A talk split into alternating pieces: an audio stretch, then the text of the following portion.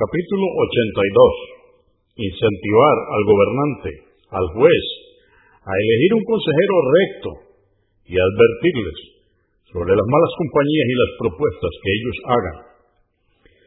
Dice Alá, el Altísimo, en el Corán, en el capítulo 43, aleya o verso 67, saber que ese día los amigos en la incredulidad serán enemigos unos de otros, y no así quienes hayan temido a Alá.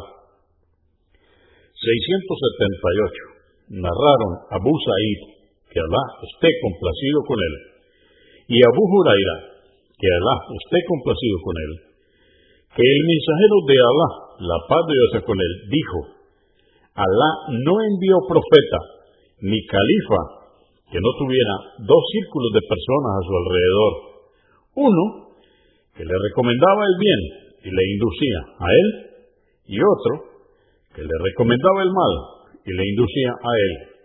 Solo estuvo a salvo de aquellos, aquel a quien Alá protegió. Al-Bukhari, volumen 13, número 164.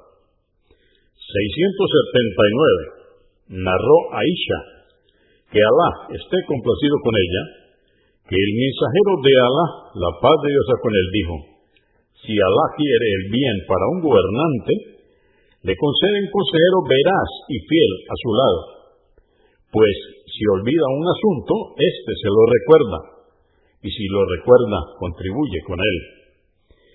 Pero si quiere un mal para él, le concede un mal consejero, pues si olvida alguna de sus obligaciones, no se la recuerda y si se acuerda de ellas, no contribuye con él. Abu Daud, 2932, An-Nasai, volumen 7, número 159.